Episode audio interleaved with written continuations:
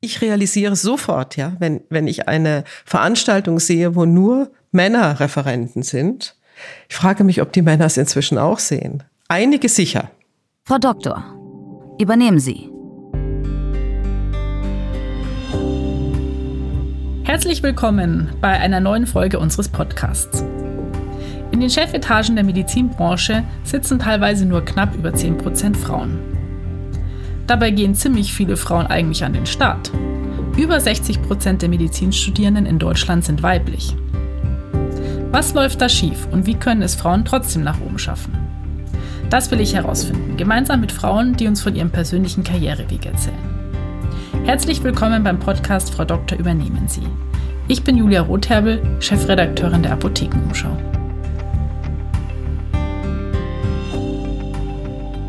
Ein Podcast von gesundheithören.de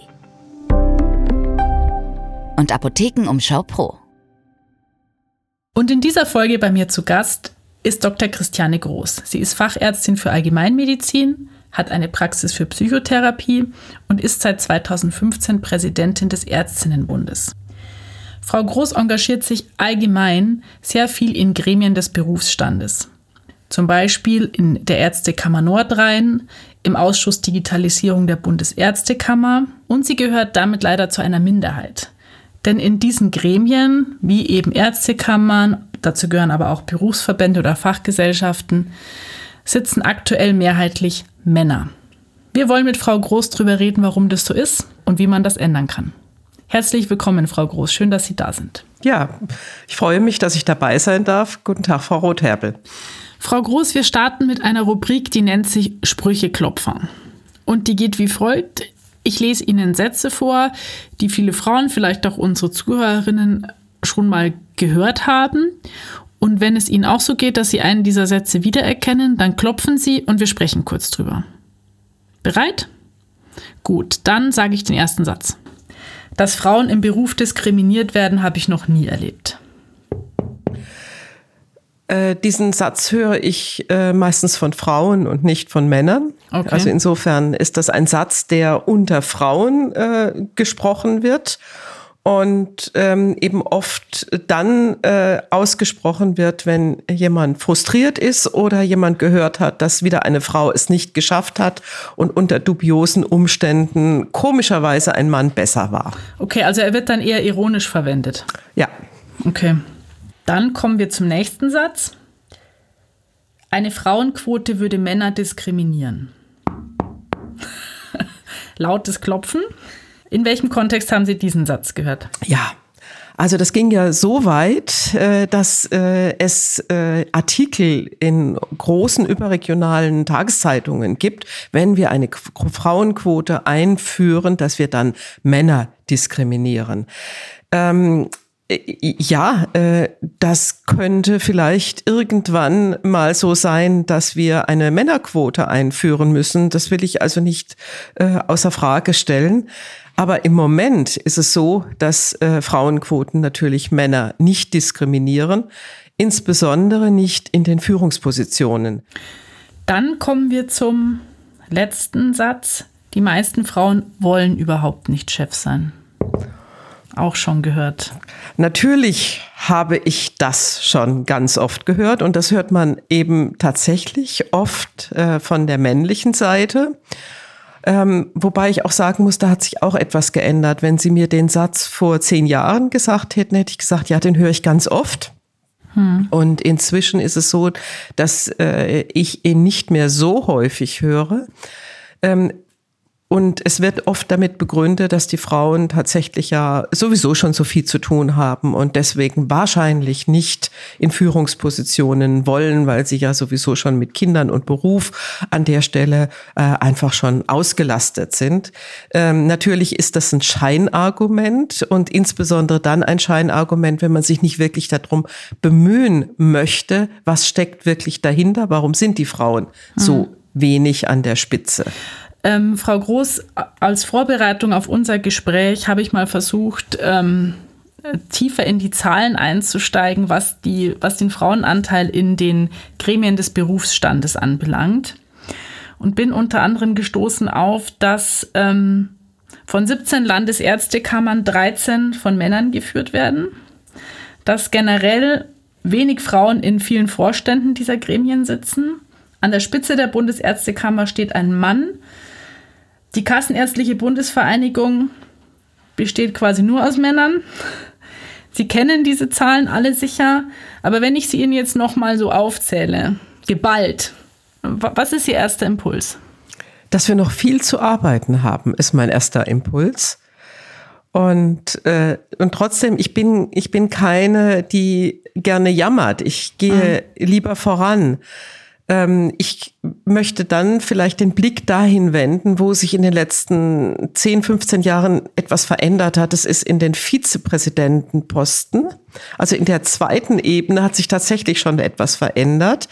Äh, in der ganz oberen Ebene ist es tatsächlich noch schwierig, aber ich bin immer ein positiv denkender Mensch. Das werden wir auch noch schaffen, dass wir da einen Ausgleich finden.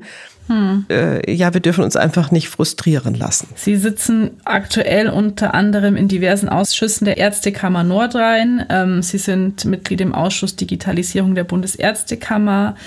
Genau, Sie sind eben auch Präsidentin des Ärztinnenbundes. Wann sind Sie denn eigentlich mit dieser Gremienarbeit das erste Mal in Kontakt gekommen? Das kann ich Ihnen sagen. Es war 1997. Ähm, ich war äh, eigentlich mehr zu Hause, weil meine Kinder damals noch relativ klein waren ähm, und es Halbtagsstellen in Kliniken überhaupt nicht gab oder fast nicht gab. Und es rief mich ein äh, oberärztlicher Kollege aus der Frauenklinik, wo ich früher gearbeitet hatte, an und sagte, Christiane, wir brauchen für die Kammerwahl eine Quotenfrau. Und dann habe ich das Richtige, oder habe ich so gesagt, wie ganz viele Frauen antworten, äh, ja, aber was bedeutet das? Wie viel hm. Zeitaufwand macht das? Und dann hat er mir gesagt, ach, weißt du, das ist die Kreisstelle. Wir tagen so viermal im Jahr.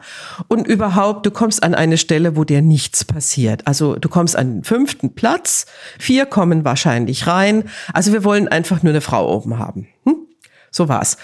Und ähm, als ich dann die Liste sah, war ich auf der zweiten Stelle. Und es kamen nur zwei rein. Und als dann so äh, an mich ein bisschen herangetragen wurde, ja, du wolltest ja eigentlich gar nicht, habe ich gesagt, ihr wolltet eine Quotenfrau und jetzt habt ihr sie. Und das war äh, 1998. Ärgert Sie das im Nachhinein, dass, dass Sie eine Quotenfrau waren? Nein, es amüsiert mich, weil ich äh, über Jahre mich gewehrt habe, äh, zu sagen, also wir brauchen eine Quote. Und äh, erst als ich Präsidentin des Deutschen Ärztinnenbundes wurde und mal mit vielen Frauenverbänden mehr in Kontakt gekommen bin und gesehen habe, wie, wie schwierig es wirklich ist für Frauen, ähm, konnte ich mich mit der Forderung Quote äh, äh, zurechtfinden, habe aber dann gesagt, wir brauchen eine zeitweise Quote, bis die Parität erreicht ist. Und daran glaube ich auch immer noch. Also ich glaube, wir brauchen jetzt eine Quote und hinterher wird sich das von alleine regeln. Dieser erste Posten war ja nur der Anfang. Sie haben sich ja dann im Laufe der Zeit ähm, in vielen Gremien engagiert, in, in vielen Ausschüssen, in den Kammern. Was macht Ihnen Spaß an dieser Arbeit? Was ist das, was Sie motiviert, was Sie dranbleiben lässt? Am Anfang war es die Erkenntnis, dass man etwas verändern kann, aber dass man erkennen muss, dass diese Veränderungen äh, keine Riesenschritte sind. Ich habe es folgendermaßen beschrieben. Ich habe gesagt, am Anfang schmeißt man ab und zu eine Hand Sand in die Luft und freut sich, wenn ein Körnchen im Getriebe knirscht. Und das hat mir Freude gemacht, dieses Knirschen, weil es dann irgendwann doch zu Veränderungen kam. Aber tatsächlich muss man sehr zufrieden sein mit kleinen Veränderungen. Trotzdem vielleicht äh, noch mal eine Frage zur großen Veränderung. Was war denn die größte Veränderung, die Sie miterleben durften? In den letzten, ich würde mal sagen, zehn Jahren ähm, ist die größte Veränderung tatsächlich, dass viele Frauen äh, aktiviert werden konnten und dass sich tatsächlich in den Spitzen und in den, ich sage jetzt einfach mal in den gesamten Vorstandsgremien doch stark was verändert. 2016 äh, war es so, wenn ich die Vorstände der äh, Ärzteverbände gesehen habe, waren fast keine Frauen drin mhm. oder mal eine Alibi-Frau. Und ähm, dann hat sich eben doch stark was verändert, ja. Trotzdem ist es ja so, dass wir noch weit davon entfernt sind, dass gleich viele Frauen wie Männer auf diesen Posten sitzen. Was hält Frauen denn davon ab, sich in diesen Gremien und Berufsverbänden und Fachgesellschaften und so weiter zu engagieren? Mhm. Ich glaube, in erster Linie einmal ein Zeitproblem.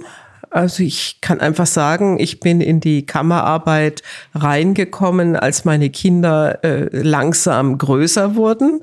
Das hätte ich wahrscheinlich mit kleinen Kindern nicht gemacht. Ähm, die Gremienstrukturen sind so, dass viele Sitzungen abends stattfinden in der Freizeit.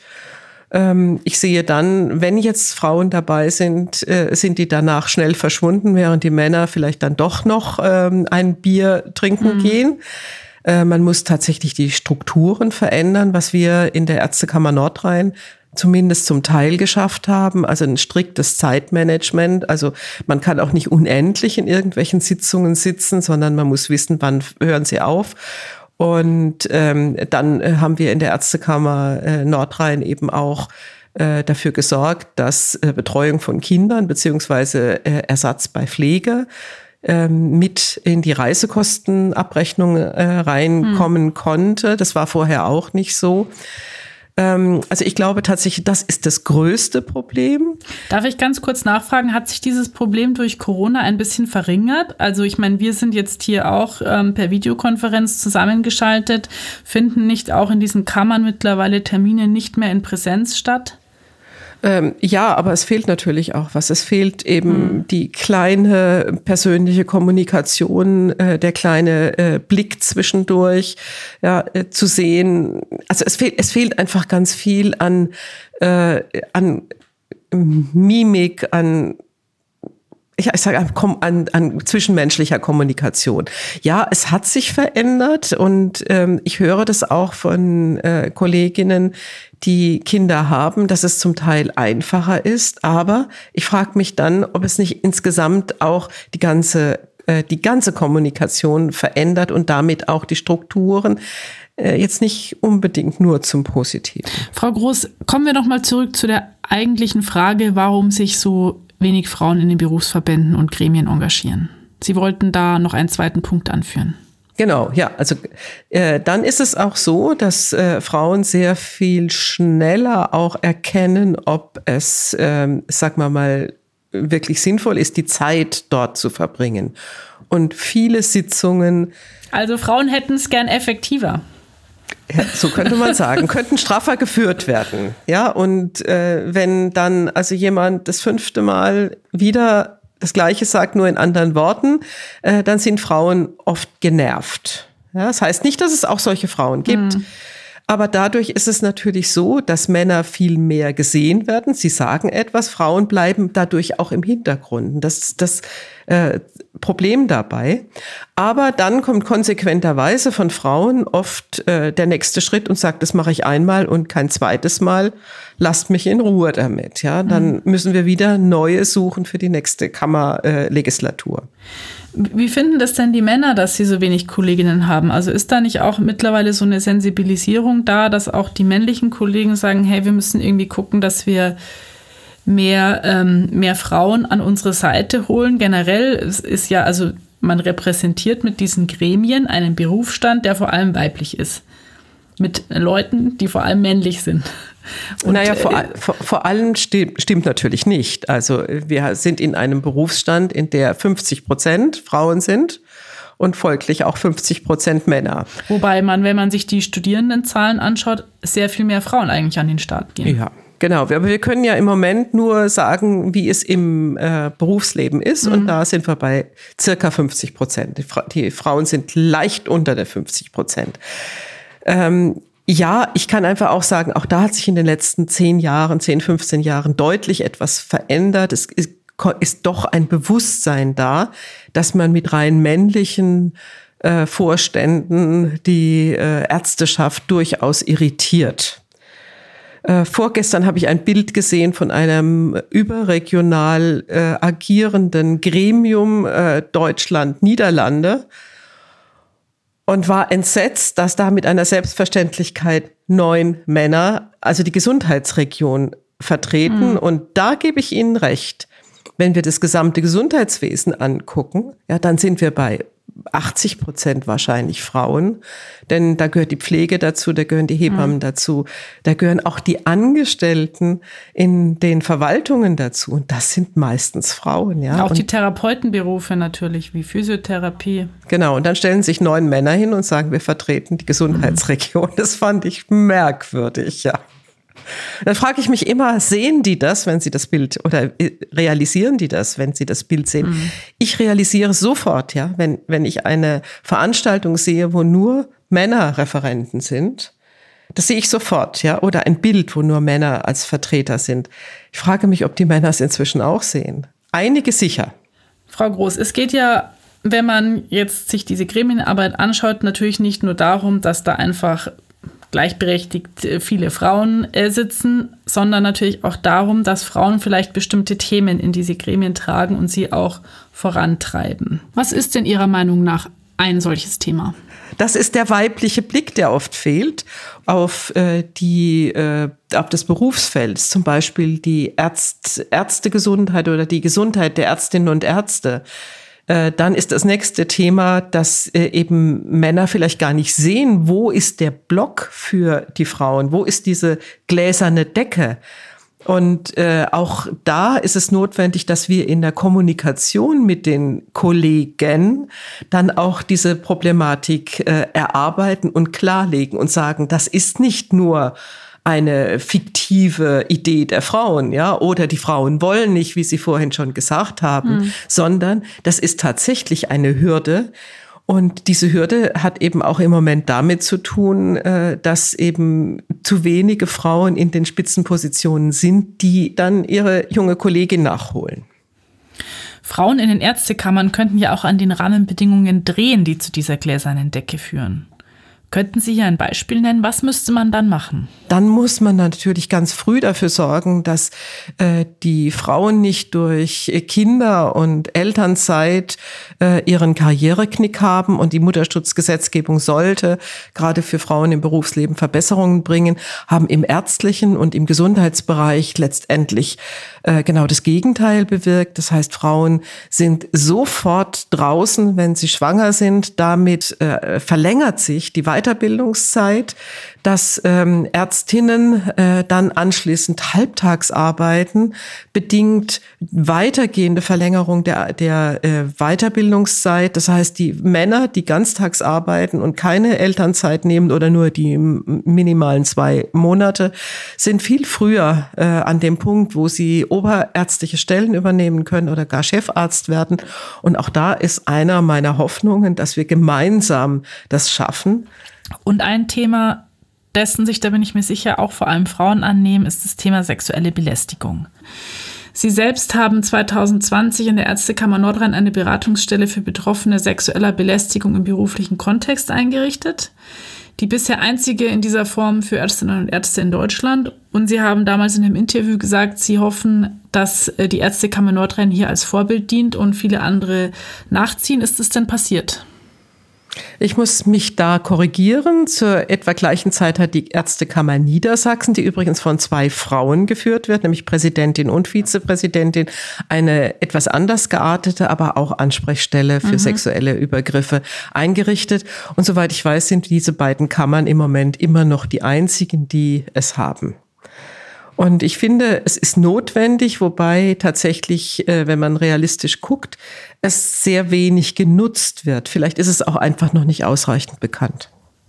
Wie groß glauben Sie denn, ist das Problem sexuelle Belästigung im, in den Medizinberufen?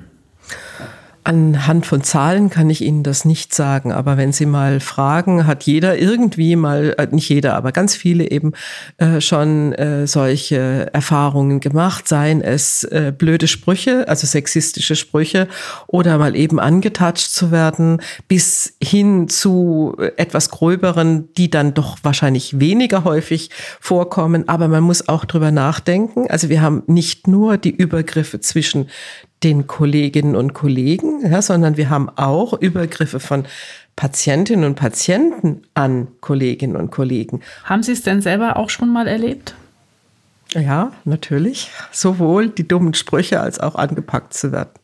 Und ich kann einfach sagen, als ich es als ich's damals erlebt habe, war ich, also das an, touchen, ja, da war ich fassungslos und konnte auch gar nicht damit umgehen. Ich wusste, ich wusste, eigentlich hätte ich jetzt eine Backpfeife äh, verteilen müssen, aber ähm, ich wusste auch nicht, was dann passiert. Ja, wo, äh, wo lande ich dann oder muss ich dann sofort gehen?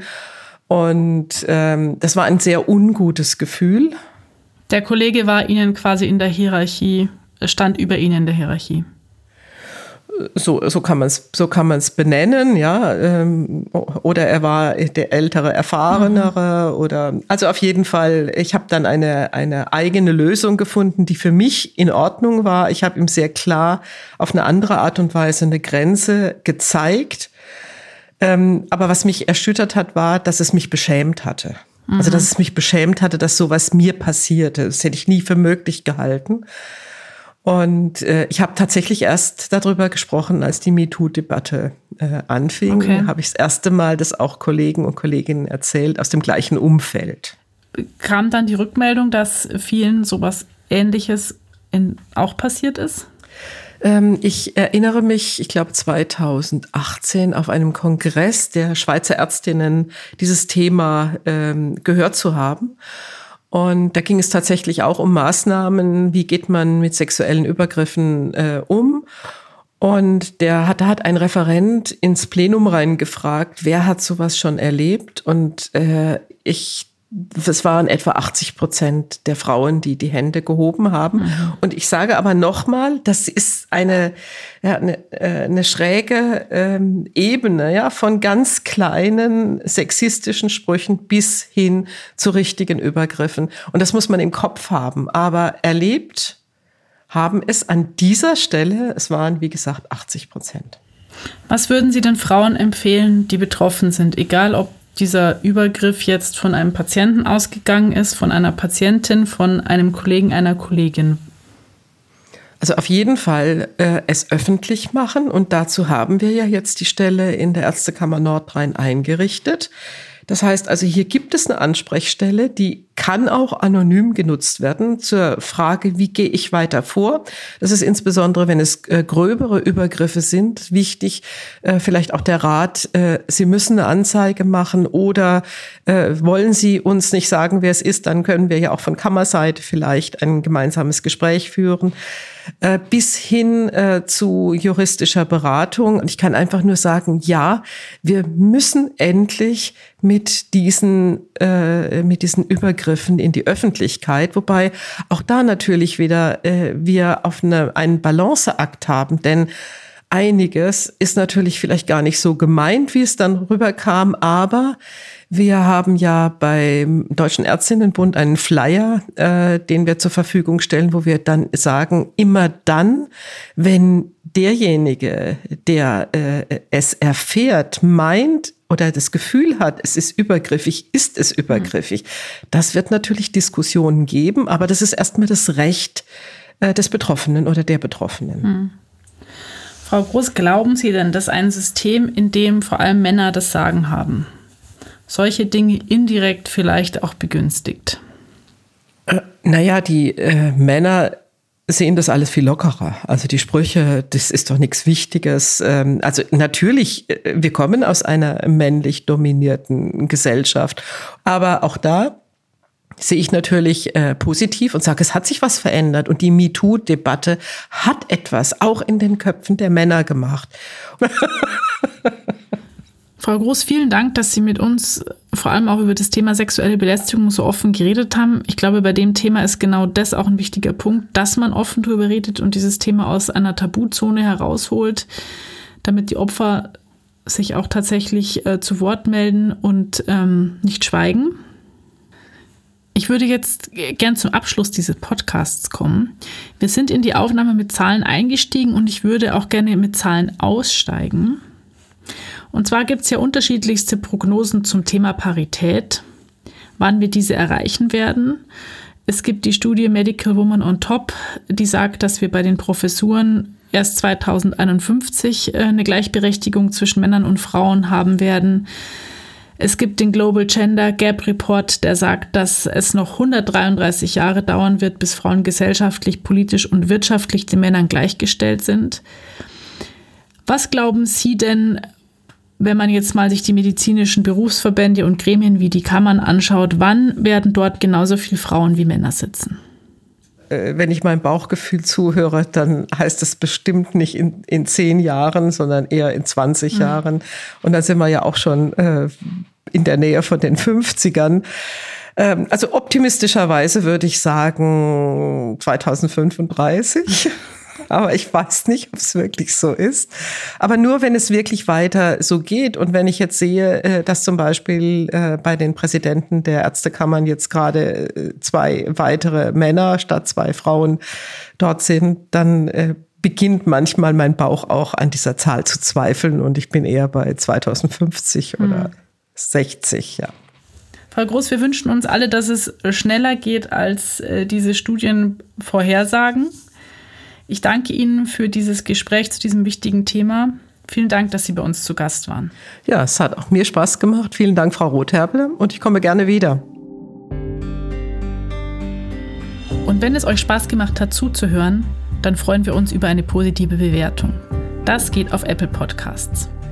Dort oder auf Spotify oder in eurer Lieblingspodcast-App findet ihr auch alle 14 Tage eine neue Folge von uns. Immer am Montag pünktlich zum Wochenstart. Ein Podcast von gesundheithören.de